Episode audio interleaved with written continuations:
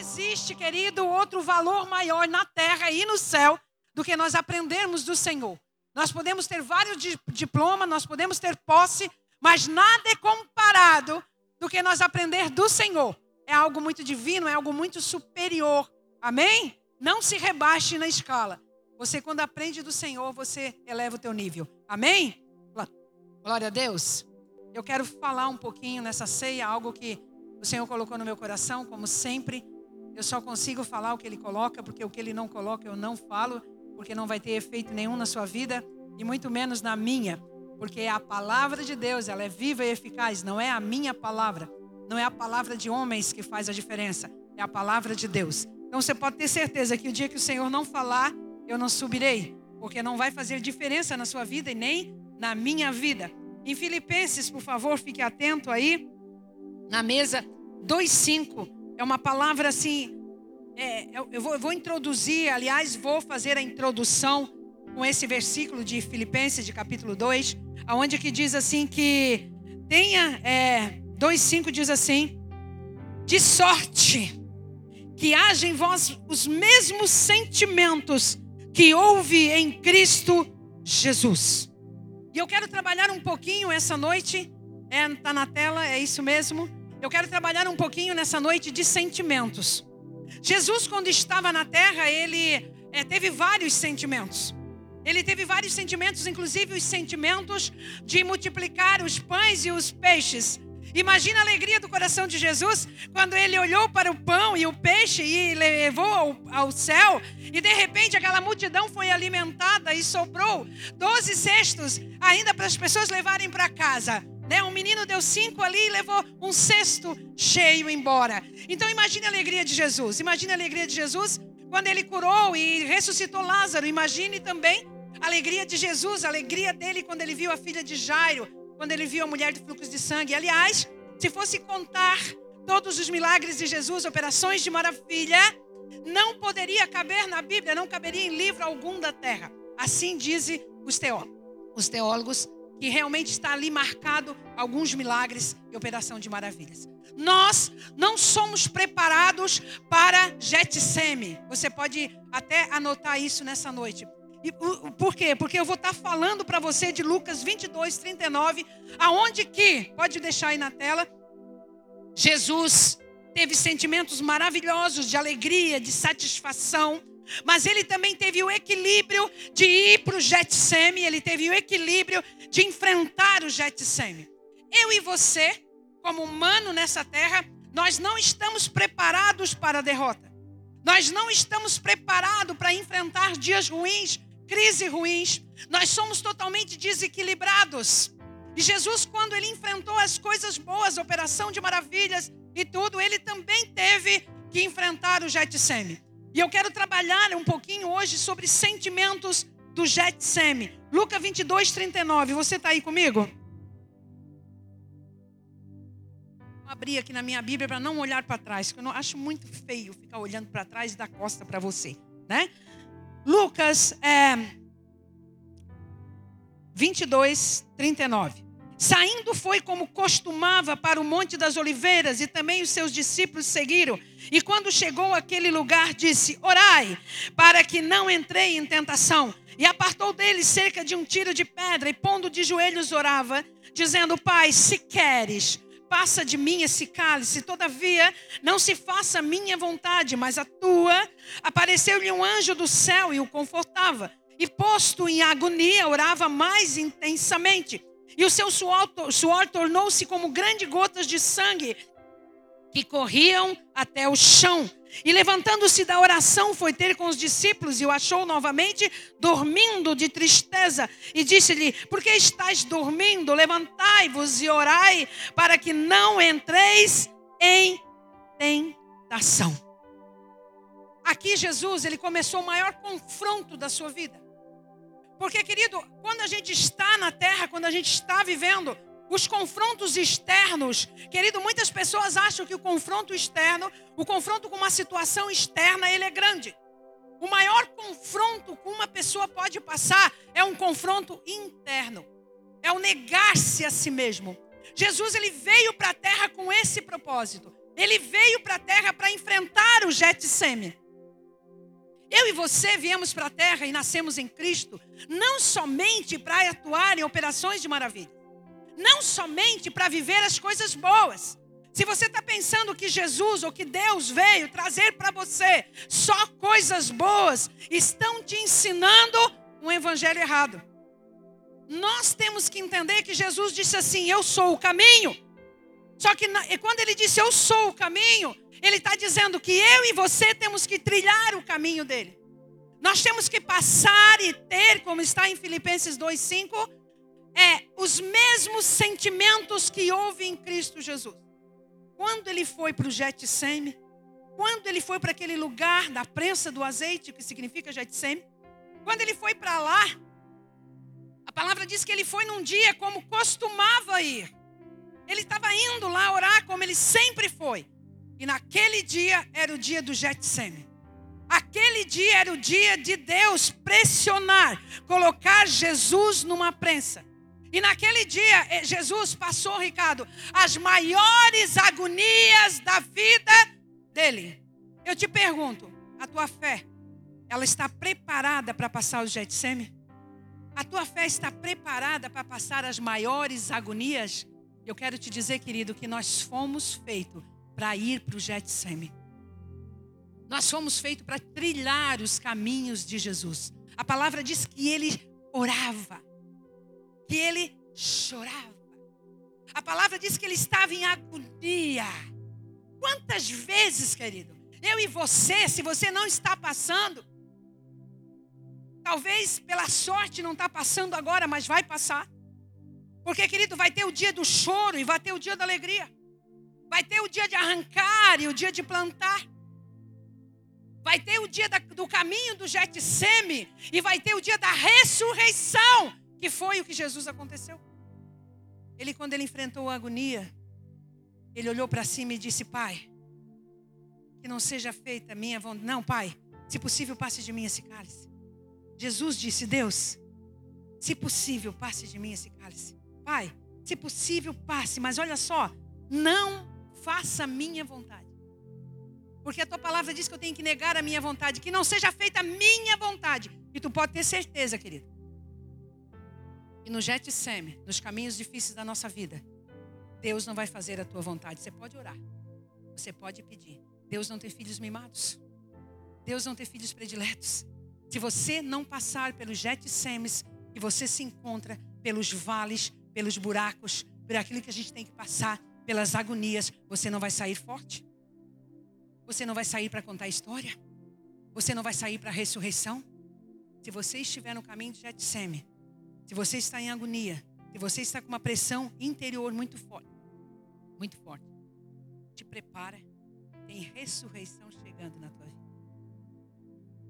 Querido, não há nada tão ruim que Deus não possa mudar. Ele, quando Jesus pediu, olha só, se, se possível, passe de mim esse cálice.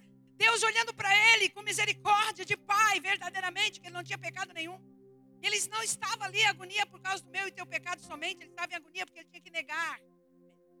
A maior agonia, a, a, a agonia de um ser humano não é fazer algo para alguém ou perdoar alguém, não é isso. A maior agonia do ser humano não é perder algo material só. A maior agonia do ser humano que se diz cristão, que se diz evangelho, a maior guerra que nós temos é nós mesmos. A maior guerra que nós enfrentamos, Cris, é o negar-se a si mesmo. Quando ele disse assim: Olha, que não faça minha vontade e a tua, ali a agonia pegou. Por quê? Porque nós somos cheios de vontade. Nós somos cheios de decisões próprias. Nós somos cheios de autossuficiência. Quando Jesus disse assim: Olha, vocês têm que seguir o meu caminho. Se a quem quiser me segue, quem quiser carrega sua cruz, querido. Ele mostrou como tem que ser. Há momentos da tua vida, quando Deus quer tratar comigo e com você, há momentos que nenhum da terra vai te ajudar. Porque os discípulos não puderam ajudar, estavam dormindo. Porque muitas vezes as pessoas passam para o Getseme da sua vida e passam dormindo. Passam tão dormente, querido que não consegue passar, pelo contrário, morre no caminho do Getsemane. Sabe o que aconteceu? Quando ele pediu ajuda, Natalino, Deus mandou um anjo para confortá-lo. Tem momentos da tua vida que ele quase sempre, quando Deus quer tratar conosco, quando Deus quer que nós saímos mais forte de uma situação, quando Deus sabe que se você seguir em diante, você vai conseguir ressuscitar aquilo que tanto ora, que tanto clama, que tanto jejua. Ele não te tira dali, mas ele te bota anjos para confortar. Você está aí comigo? Eu fico maravilhada. Muitas pessoas elas estão citando o caminho de Jesus, elas estão mostrando assim: Jesus é o caminho, vai lá, Diego. Jesus é o caminho, a verdade é a vida, vai lá. Mas tem pessoas que não querem passar pelo caminho. Eu só posso mostrar o caminho para você, Camila. Eu só posso ter convicção se eu realmente tenho Jesus no coração e amo de todo o coração, se eu estiver passando por ele, senão é uma farsa. Tu vai ver que no decorrer da minha caminhada, lá na frente tu não vai conseguir mais me seguir se eu não estiver nesse caminho. Se eu não passei por jetsemes da vida, pelas derrotas da vida, pelos baques da vida. Se eu não enfrentei a agonia do jetseme, eu não posso ressuscitar ninguém. Posso. Eu não tenho as marcas de Cristo apóstolo Paulo assim: não me importune. Ele disse: eu trago as marcas de Cristo. Você está aí comigo? O maior interessado de tirar você dessa guerra interior é Satanás. Tem muita gente dando ouvido ao inimigo, porque o inimigo diz assim: tu não precisa disso. Tu não precisa passar por essa agonia, dá um jeitinho aqui. Tu não precisa passar por isso. Satanás ele estava sempre ofertando. Quando Jesus foi para o deserto, quem levou Jesus para o deserto foi Deus. O Espírito Santo levou Jesus para o deserto. Por que, que Jesus teve que ir para o deserto? Para mostrar para mim e para você que tem muitas áreas da nossa vida que é Deus que nos leva para o deserto. Não há um deserto que Deus te coloque e Ele não quer tratar com você ou comigo. Não há um deserto que Ele nos coloque e nós não saímos de lá mais que vencedores.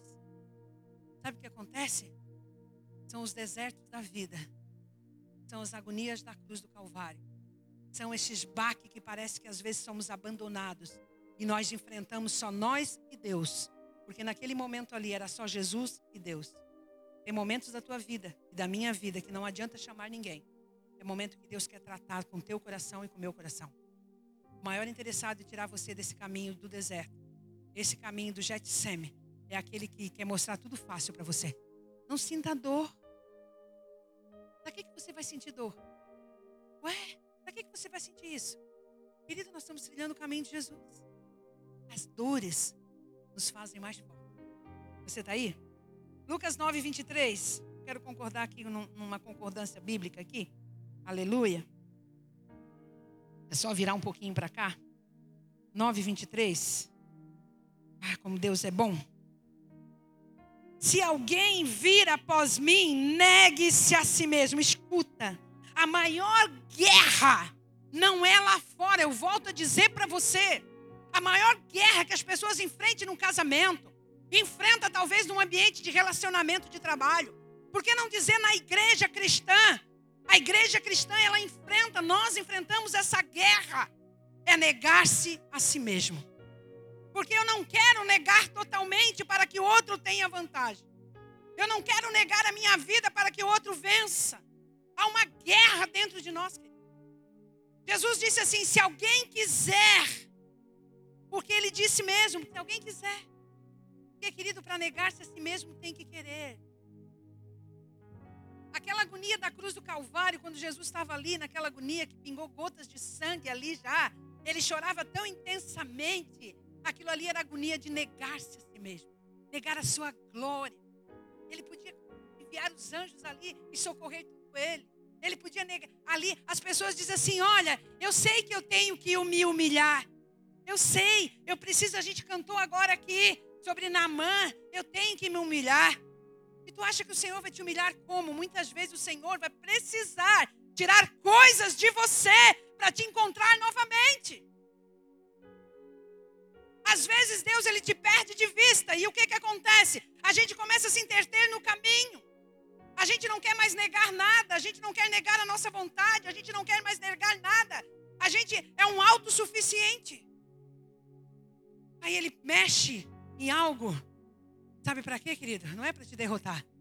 É para te chamar de volta. É para te pegar de volta. Ele não tem problema nenhum de te abençoar de todos os lados. Uma, uma coisa que Ele não quer é te perder. Uma coisa que Ele não pode e não deseja te perder. Então Ele disse assim: Se alguém quiser vir após mim, negue-se a si mesmo. Eu quero dizer para você que a maior guerra dentro da igreja é essa. Por quê, pastora? Porque lá fora, se você não gostou de alguma coisa, você chuta o balde e vai embora. Verdade ou não? Se você não gostou lá fora, ou se o mundo não está satisfeito, ele chuta o balde e vai embora. Eles não, eles não são obrigados a tolerar nada. Lá, o maior é, é o melhor, sempre. Mas aqui não. Dentro desse arraial, ou dentro da família cristã, seja no mundo inteiro, a gente entra em atrito. A gente entra em agonia nos relacionamentos. Porque nós temos que seguir a Cristo. Nós temos que lavar os pés um do outro. A última ceia de Jesus, gente. Ele naquele cenáculo, quando ele mandou os discípulos arrumar o cenáculo. Ele chegou lá, os discípulos sentaram tudo na mesa, no chão. Porque aquela mesa era tão pequena, eles não tinham cadeira, eles sentavam tudo no chão. Todos já sentados, esperando ali a ceia para comer. E você sabe que na lei judaica, na lei, a gente tinha que chegar na casa da pessoa, a pessoa ia dar toalha, bacia, mão, a, a toalha, a bacia, para lavar os pés e as mãos, porque os pés no deserto era encardidíssimo. E como a gente não escondia os pés embaixo da mesa, porque a gente sentava e um ficava com o pé na cara do outro, então a gente tinha que lavar o pé e as mãos para comer. Jesus viu ali, no meio dos discípulos, que ninguém se ofereceu para lavar o pé e nem a mão. E Jesus já viu a prepotência dos discípulos. Ah, eles estão andando comigo. Eles pensam o quê? Que são os caras agora. Eles pensam que são autossuficientes. Jesus, antes de sentar, todo sentado já, ele olhou a bacia, olhou a toalha, ele foi e pegou a água e ele foi e lavou os pés dos discípulos e as mãos. Em tudo Deus nos mostra. E Pedro disse: Não, tu não vai me lavar a mão, tu não vai me lavar o pé. Ele disse: Não, eu vou te lavar tudo, senão tu não tem parte comigo. E ele disse assim, olhou bem assim, sério, Lena, e olhou talvez para o Pedrão. E ele disse assim: Olha, vocês me chamam de mestre e de senhor. Vocês falam certamente porque eu sou. Então, como mestre e o senhor, eu lavo o pé de vocês. Então, eu estou aqui fazendo isso para vocês entenderem vocês devem lavar os pés um dos outros. Mas para lavar os pés, precisa negar-se a si mesmo. Para um casamento dar certo, um tem que negar a sua vontade um dia, o outro no outro dia. Sabe por que esse casamento está nesse atrito? Porque ninguém quer negar a sua vontade. Sabe por que está nessa guerra na tua família? Ninguém quer negar-se a si mesmo. Querido, você pensa que a guerra é por causa das finanças, você pensa que a guerra é por causa disso, é por causa de outro. Não, querido, simplesmente é. Porque ninguém quer ser menor que ninguém. E o maior trabalho hoje como liderança de igreja, eu posso te falar porque eu já estou se você me perguntar qual é o maior trabalho hoje para segurar uma igreja na fé, não são demônios, não são operação de maravilhas, porque isso vem do céu. Deus e poder e autoridade Ele já nos deu. O maior desafio para um pastor hoje é ter um rebanho que aprenda a negar-se a si mesmo. Aprenda que tem os Getsemes que não pode sair de lá, que não pode levantar, e sair correndo e largar o, largar o caminho. Sabe por que, que Jesus foi para o Getseme? Quem levou Jesus para o Getseme? Presta atenção. Vocês podiam me responder quem levou Jesus para o Getseme? Foi o Pai? Foi o propósito? Há caminhos na minha vida, Nájila. Há situações que Deus nos coloca devido ao meu propósito. Devido ao propósito que Ele tem comigo. Às vezes eu passo, ou você tem que passar por circunstâncias de negar-se a si mesmo, de lavar o pé um do outro, de sujeitar um casamento quando o marido é alcoólatra, quando o marido é prostituto. Você tem que se sujeitar. E você tem que realmente depender de Deus, ficar em agonia, chorar até ter gota de sangue, mas você sabe que você não pode sair desse caminho. Porque existe um propósito atrás desse caminho. certeza que está aí? Ele disse assim: Olha, tome cada um a sua cruz e siga-me. Outra coisa, a cruz é pesada.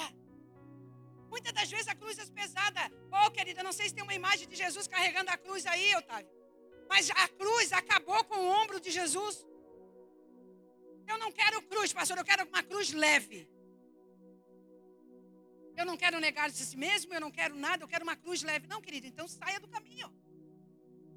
A única coisa que ele oferta e ele oferece é conforto. Deus, Jesus estava em agonia, não estava? Vazando sangue pelos poros. Ele estava em agonia. Ele estava desesperado. Deus enviou do céu um anjo para confortá-lo. Será que o anjo abanou ele? Ou o anjo entregou uma água? Que tipo de conforto que Deus? Às vezes você está desesperado aqui achando que você está fora do caminho, que Deus não está mandando uma ajuda. Querido, Deus sabe exatamente a hora de te tirar do vale. Deus sabe exatamente a hora de te arrancar dali. E eu quero falar com você também algo que está Salmo 66. Vamos para lá. Aleluia.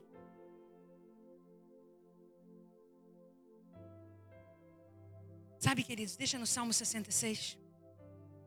Quando nós somos espremidos, Jesus ele foi para o Getseme, significa prensa de azeite. Olha só, você quer ser um azeite puro, você quer ter unção, você quer ser usado por Deus, você quer que a tua casa seja limpa e lavada e você não quer passar pela prensa. O mais rápido que nós passamos pela prensa, mais bonitos nós vamos ficar.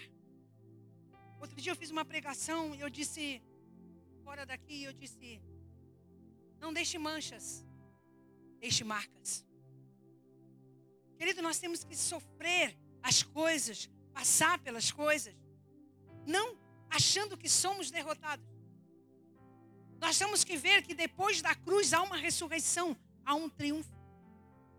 Depois do negar-se a si mesmo, depois de você seguir esse caminho, Deus ele tem glória, ele tem vitória. As pessoas dizem assim: olha, mas Deus é de glória em glória. Entre uma glória e outra, existem as lutas. No Salmo 66, eu acho que fecha poderosamente, gente, com isso. Mas eu preciso falar uma frase que Deus soou no meu coração essa tarde. As dificuldades e, e todos os levantes que tem na tua vida, ele é nivelado do nível de propósito que Deus tem na tua vida. Quanto maior o levante, quanto maior, Deus está vendo que você vai suportar. Então, quando você enfrenta as coisas, Deus olha para você e diz assim: Nossa, ela enfrentou isso. Eu consigo botar mais isso, ela não vai desistir. Eu consigo botar mais isso, ela vai, não vai desistir. E ela vai subindo de nível. Se você quer subir de nível dentro do reino de Deus, você tem que saber que tem que passar pelo Getsêmen. Salmo 66, é 10. Pois tu, ó Deus, nos provastes, tu nos afinaste como a fina prata. Tu, ó Deus. Existia um povo que estava sendo derrotado ali naquele, naquele, nesse salmo. E quando Davi, quando ele escreveu esse salmo, sabe o que, que ele disse? Em forma de música: Tu, Deus, me provaste. Foi tu, Deus, que me colocou na fornalha. Foi tu, Deus, que colocou eu no fogo. Tu me provaste como a fina a prata. Sabe o que, que é isso, amado? O ouro é mais resistente, a prata é mais mole. A prata bruta, quando ela vai para o fogo, escuta aqui. Ela não pode ficar sozinha no fogo, ela tem que ficar na mão do refinador. Se ela ficar na mão do refinador, volta e meio o refinador levanta e olha. Se ela tá boa, se ela já está bem, pra, bem é, purificada, ele olha o rosto dele no espelho. Ela é igual um espelho para ele. E se ela não tá boa, ele bota de novo até ficar boa. Só tem uma coisa: o fogo pode estar tá apertando, as coisas podem estar tá dando tudo errado. Sabe, você pode estar tá com calor, agoniado para sair dessa situação, mas Deus só vai te tirar quando Ele vê o rosto dele refletido em você.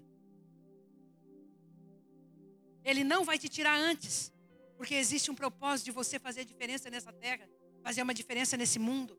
Você realmente ser Cristo, ser igreja imbatível, Querido, o Calvário ganhou uma igreja imbatível. O Getseme me conquistou e te conquistou para uma igreja imbatível. Tu acha que é de graça o poder que nós temos? Tu acha que para ter essa unção, esse poder, e nós refletirmos o, o rosto de Cristo, não tem que passar pelo fogo?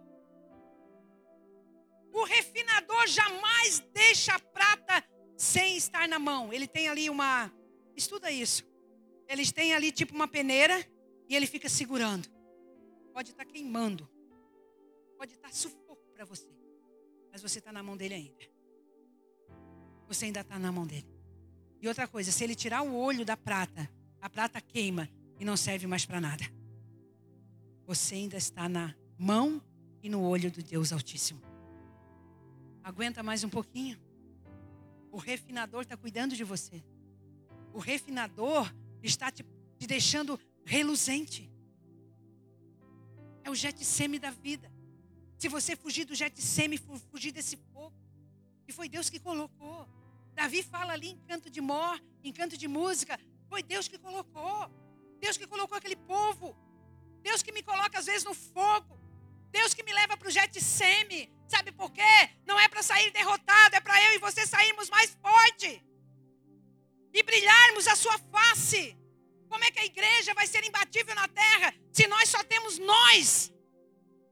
Getseme é um confronto. Você com você mesmo. E eu volto a dizer nessa noite, querida. O maior confronto, amado, escuta uma coisa. Não é com as coisas externas. O maior confronto, querido, na minha vida é eu permanecer firme no Evangelho. Eu, pastor. O maior confronto. Porque a minha vontade, ela quer sempre sair. Sempre. Ainda bem que Deus não tem filhos mimados. Ainda bem que Deus não é aquele pai que o filho se esperneia e o pai, para não ver chorar, vai lá e compra tudo o que quer. Às vezes eu estou me esperneando no fogo. Às vezes está queimando tanto. Às vezes é, a injúria é tanto, mas eu preciso disso. Tem coisas que eu preciso fortemente na minha vida ser queimado, sabe por quê? Porque eu posso me enaltecer, eu posso achar que eu não preciso mais de Deus, eu posso ficar independente de Deus, querido. Com o pecado de Adão, nós somos autossuficientes, amado. Se você realmente acha que o reino de Deus é o lugar que você está e é o lugar que você quer ficar, e o céu é a tua morada futura, eu vou te dizer, aguenta firme. E no 11 diz: Tu nos meteste na rede e afligisse os nossos lombos. A cruz dói os lombos. A cruz dói os lombos. Tu não, mete, não meteste numa rede. Jesus, Deus, mete às vezes a gente de lor numa rede. Sabe aquela rede que a gente pega o peixe, o peixe fica se rebatendo ali dentro e não tem onde sair? Você já passou por isso de ter momentos na tua vida e você não sabe para que lado vai? Você parece que vai morrer. E você diz: é o diabo. Não, é o pecado. É o diabo. É a inveja do fulano. Não. Deus está mostrando para você: fica na rede aqui, até você negar-se a si mesmo. Fica aqui no meu comando, no meu domínio, porque eu quero te usar lá fora. Mas o jeito que você está, não. Eu não vou te tirar da rede ainda. Segura mais um pouco. Está doendo, pastora? Ai, mas mais um pouco. Aguenta mais um pouco. Ele está segurando a rede. Ele não vai deixar tu se afogar. É dele. Você está ali pensando que tudo acabou, pensando que vai morrer na rede. É plano dele. Porque eu quero realmente resplandecer a glória de Cristo. Eu preciso. Está aí? A maior dificuldade, volto a dizer, do ser humano hoje é negar-se a si mesmo negar a sua vontade. O mundo está oferecendo tantas coisas, querido. O mundo está dando tantas coisas. As pessoas, porque tem algo um pouquinho mais de sabedoria, porque está tá realmente alguma coisa melhor nessa vida, acha que não precisa mais de Deus, sabe de uma coisa? As situações que Deus vai te pescar de novo, vai te na, colocar na rede de novo, para você lembrar de onde você saiu. Aleluia! Deus é bom. Fizeste com que os homens cavalgassem sobre a nossa cabeça. Querido, tem hora que parece que a nossa cabeça é esmagada. E aqui não está dizendo, oh, oh, oh, Laura, que é diabo que esmagou. Ali não está dizendo que foi uma situação de pecado. Não. Às vezes Deus permite que homens te esmaguem a cabeça para você acordar e pensar: olha, eu dependo só de Deus. Eu dependo só de Deus. Se você está se esperneando aí porque foi caluniado, maltratado, porque tem alguém pisando na cabeça, aguenta. É Deus. Deus quer te refinar como a prata. Ele quer reluzar o rosto dele em você. Querido, Deus provocou essa situação. Eu preciso dizer alguma coisa nessa noite. Deus provocou essa situação porque você estava indo longe demais. Deus provoca essas coisas, Ele permite. Deus, por que, que você está deixando o inimigo pisar em cima de mim? Por que, que o Senhor está deixando o inimigo ter vantagem, o homem ter vantagem sobre mim? Por que, que o Senhor está deixando? É propósito, faz parte do propósito.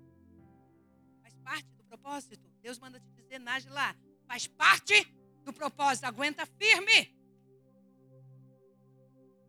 Pastora, eu estou passando pelas águas. Eu estou passando pelo fogo. Eu estou passando pela água. Parece que eu vou morrer. Afogado. Tem hora que parece.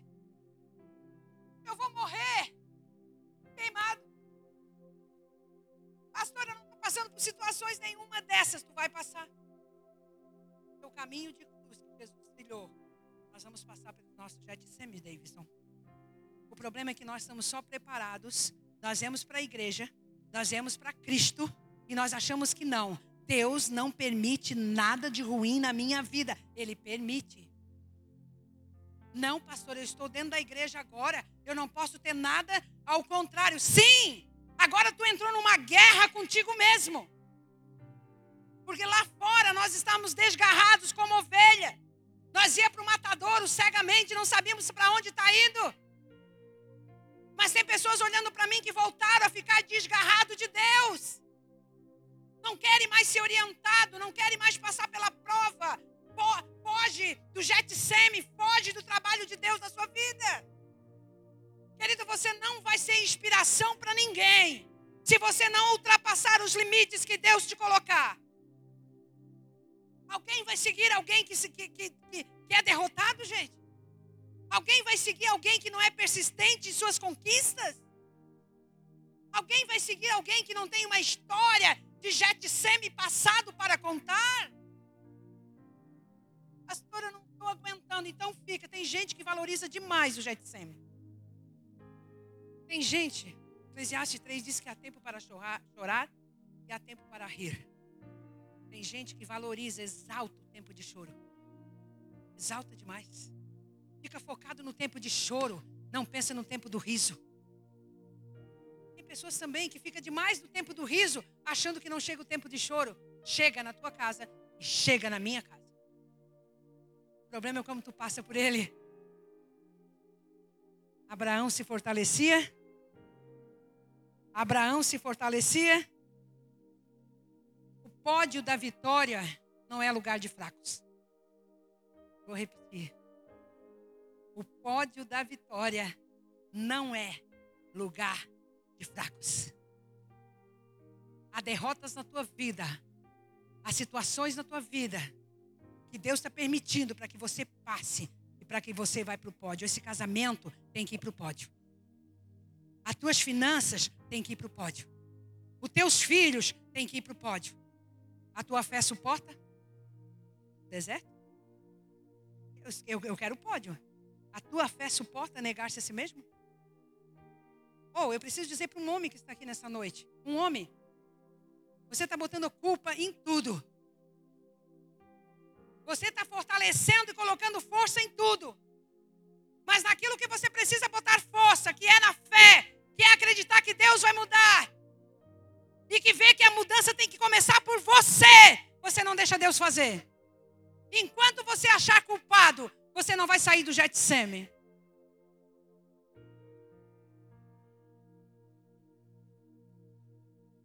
Vamos, Jesus. Sabe por quê, querido, que foi necessário passar pela prova? Olha o 66, 9. Salmo 66, 9. Por favor. O que sustenta com a vida a nossa alma não consente que resvale os nossos pés. É isso? Sabe por quê, querido, que ele parou um pouco de coisas na tua vida e te colocou num forno como prata? Sabe por que ele pescou de novo, talvez, e você encontra-se sem saída? Para que você não resvale os seus pés dele. Há situações na nossa vida que é permitida por Deus. Querida, eu vou dizer uma coisa para ti, tá? Volto a dizer. Não espera Deus te colocar na rede, hein? Para te trazer de volta, você que está resbalando o pé, hein? Tem gente olhando para mim que coloca a sua fé em tudo. A sua força gasta em tudo, mas não gasta para crescer em Cristo. Tudo que eu e você precisamos, meu amado, é crescer na fé, é crescer em Cristo, porque a hora que a fornalha vir, a hora que a rede vir, a hora, a hora que a tempestade vir, a gente fica de pé, porque a gente sabe que é Deus no controle. Tem gente que busca refúgio em tudo, querido. Teve situações da minha vida que se não fosse Deus, eu não estaria mais aqui, querido. Tem gente investindo tempo, força, num monte de lugar, mas não investe tempo no crescimento com o Senhor. Ele permite essas situações do vale. Ele permite essas situações de Getseme. Para que a gente saia muito mais forte. E a gente não se desvie dele. Quando Deus percebe, querido, que um filho dele está no reino começa a se resbalar, começa a escorregar, ele vai pescar. E você pensando que era livre, você vai ficar preso por Cristo. Novamente. Sabe, queridos? Não é bom cair na mão de Deus vivo. É bom obedecer. Sabe aquele filho obedece, obedece, obedece? E Deus vai soltando a rédea, vai soltando a rédea, vai soltando a rédea. Sabe por que, que Deus solta a rédea? Sabe por que Deus derrama unção e poder? Porque a gente passa pela prensa. As pessoas querem dons espirituais, a gente está buscando lá na, na, na, nossas vigílias, dons espirituais, mas não querem passar pela prensa. As pessoas querem ficar cheias de unção, mas não querem passar por Getseme.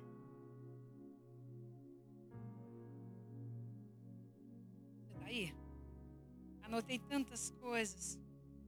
Uma das coisas que Deus vê muitas vezes a igreja resbalar é na oração, é na intimidade com Ele, é na busca. E o lugar, querido, quando a gente começa a ser derrotado, seja no mundo, ou seja na nossa vida pessoal, a primeira coisa que a gente faz é começar a orar mais, é verdade ou não? A primeira coisa que a gente faz é começar adorar mais, a orar mais, a ler a Bíblia mais. Porque quando tudo nos vai bem, agora vai vir o verão aí. Vigia, tá? O verão é a época de cristão, se, maioria dos cristãos que não são firmes, se desviar. Eu tenho que curtir a vida, pastor. Tá ligado esse ar, irmão? Tá calor pra caramba aqui, vem? Viu, amor? Tá na prensa aqui, amor. Liga esse ar. Pastor, eu tenho que curtir a vida, pastor. Afinal de contas, eu trabalho 24 horas, pastor. Pastora, tu não tem noção. Minha empresa esse ano, olha, foi ralado o coco para comer o prestígio, pastor. Eu não, eu não discordo, amado, de você ter tempo para o lazer, ter tempo para sua família, desde que você ame a Deus acima de todas as coisas.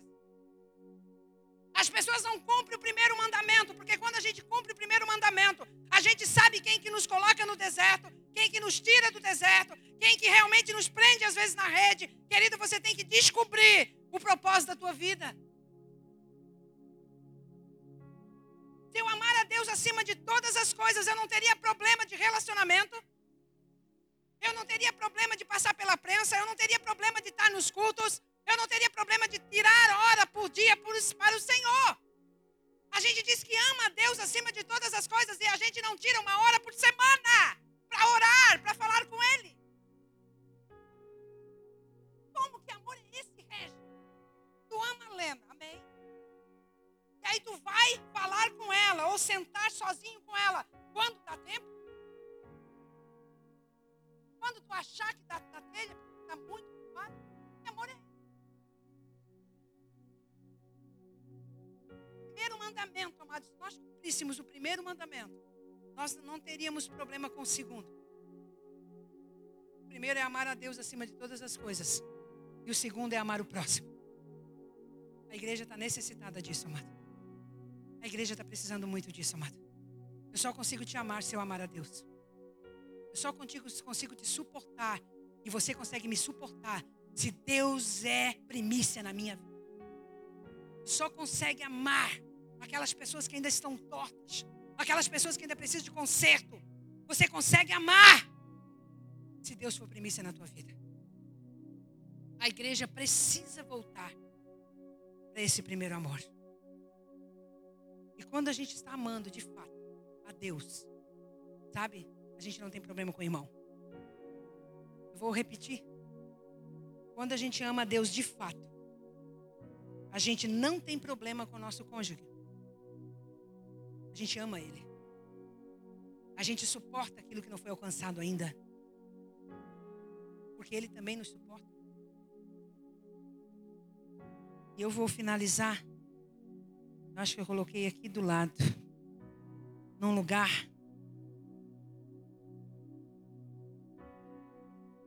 Aleluia. Jeremias 12, 5.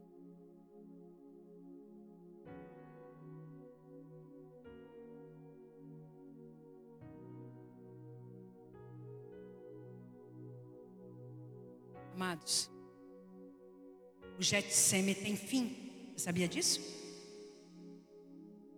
O dia de choro ele tem fim. Você sabia disso? É que as pessoas focam tanto no estágio que estão, elas valorizam e enaltecem a situação, que elas não conseguem olhar o outro lado. João 10, 10 diz que Satanás veio para roubar, matar e destruir. As pessoas ficam só achando que Satanás está destruindo, Satanás está matando, Satanás está roubando, mas não focam na bandeja de abundância que Jesus conquistou para mim e para você. Enquanto você enaltecer a derrota, você vai demorar a sair dela.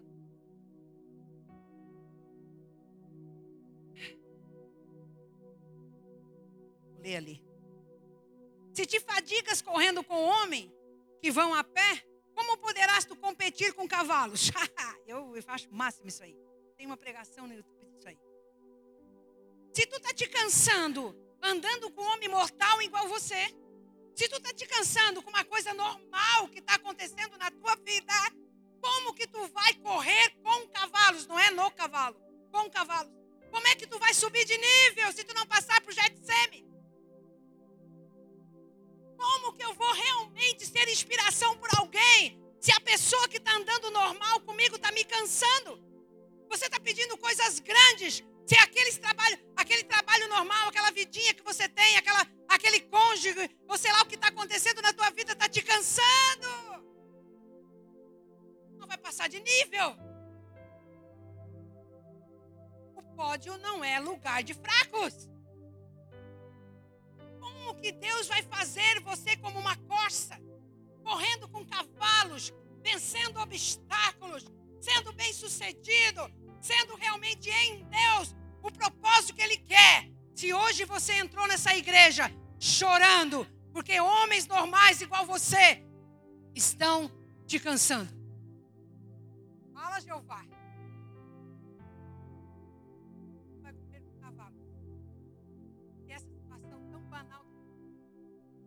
Essa dor de cabeça, essa dor na perna, eu sei lá o que que tu entrou aqui, ou essa briguinha momentânea com cônjuge, te faz parar, te faz cansar, te faz desistir. Como é que Deus vai tá, te dar um BMW, querido, se você está se cansando com Fusca?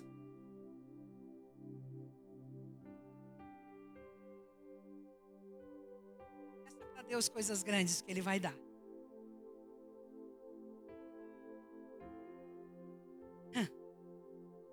Como poderás competir com cavalos? Se tão somente numa terra de pasto está confiado, o que farás na enchente do Jordão? Ah, eu acho demais isso aí. Esse versículo aí eu tenho uma pregação dele que assim dá uma hora.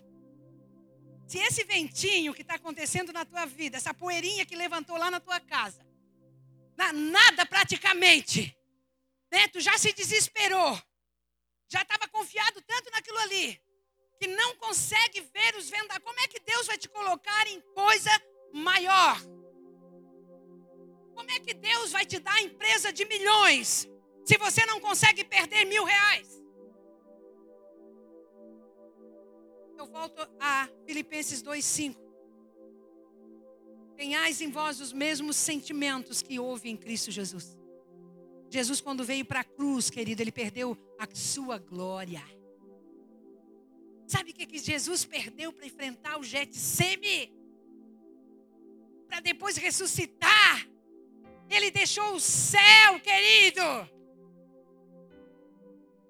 Ele deixou o céu, ele veio como zigoto, ele entrou no, berço, no ventre de Maria. Ele ficou ouvindo baboseira de homens. Ele aguentou firme, ele foi para o Getseme, porque ele precisava ressuscitar eu e você no Getseme.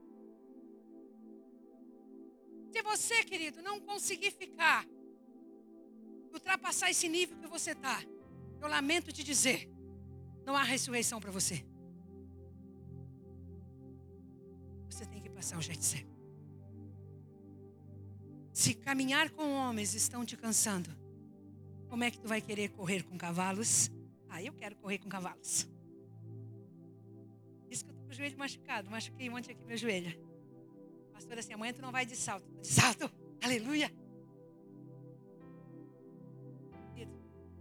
Tem uma coisa que o diabo odeia, é quando tu não desiste. Quer parar diabo na sua vida? Enfrenta o Getsemane.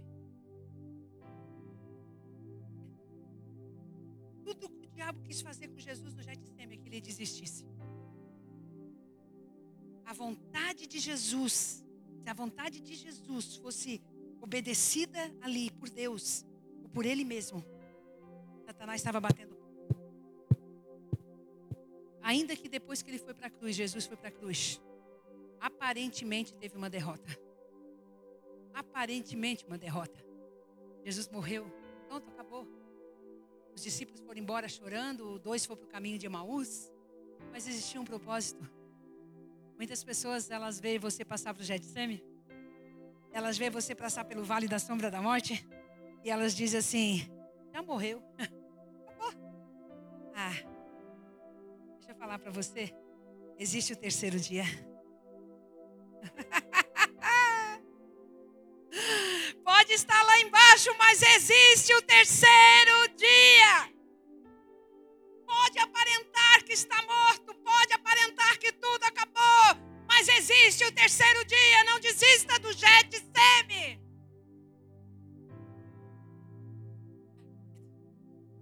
Eu só falo que Deus manda e a pregação acabou. Salve louvor.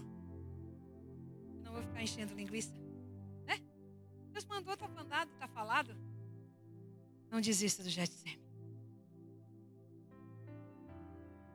Se você se cansar com homens, não vai conseguir correr com cavalos. Oh, glória! Eu me sinto fortalecida nessa noite. Eu me sinto animada nessa noite. Se você está passando pelo vale, aguenta firme. Se você está pensando por uma situação que parece que o fogo vai te consumir, Aguenta firme. O refinador está segurando você na mão, querido. Ele não perde o olho de você.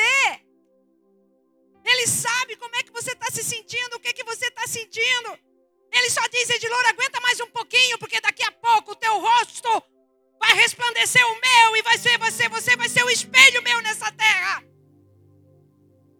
Aguenta mais um pouquinho, Luiz. Aguenta mais um pouquinho. Ele não vai tirar você do fogo enquanto o rosto dele não for visto em você. Meu Deus. Sei que você desista. Porque tem algumas mentes aqui olhando para mim que já desistiram. Mas é tempo de voltar. Você tem que deixar uma história. Você tem que deixar um legado. Pastora, tu não tem noção, eu estou deixando um legado. Eu sou o professor, eu sou isso. Não é isso. Uma vez eu achava que eram os bens dessa terra que deixavam o legado. Que eram as coisas dessa terra. Não. Eu tenho que deixar um barulho santo aqui nessa terra, para Satanás. Eu dou muito trabalho para o inferno, eu dou mesmo. Eu dou. Sabe por quê? Não porque eu sou alguém. Porque eu sei que eu sou um vaso de barro com algo excelente dentro de mim. Só isso. E um dia eu estava vindo para cá. Um dia eu estava vindo para cá. Ah, eu estava vindo lá da Isara para cá. E eu, cansada. Porque afinal de contas você tem 20 anos, né, Jaguar? Eu tenho 55. Profetizo, irmão, 20 anos. Não. 55 já pesa. O gaúcho disse que começa a bichar. Eu não acredito, né? Começa a enferrujar. Também não acredito, né? Mas 55 já pesa. Eu estava vindo da, de lá. Da Isara. Eu disse, Deus. Ah, Senhor, eu acho que eu não tenho mais força. Já tem que botar gente aí que corra mais, que vá além, que corre, que vai à luta. A igreja está crescendo e eu preciso realmente que o Senhor levante. Ele disse assim, uma coisa que soou no meu coração e eu tenho isso como chavão da minha vida. Ele disse: Olha, filha, não adianta correr muito e não escutar a minha voz. Não adianta fazer tantos planos e não me obedecer. Eu vou usar quem eu confio. Você não coloca alguém na tua empresa ou na tua casa se você não confia. De qualquer ventinho essa pessoa está desmoronando. Qualquer coisinha você está chorando.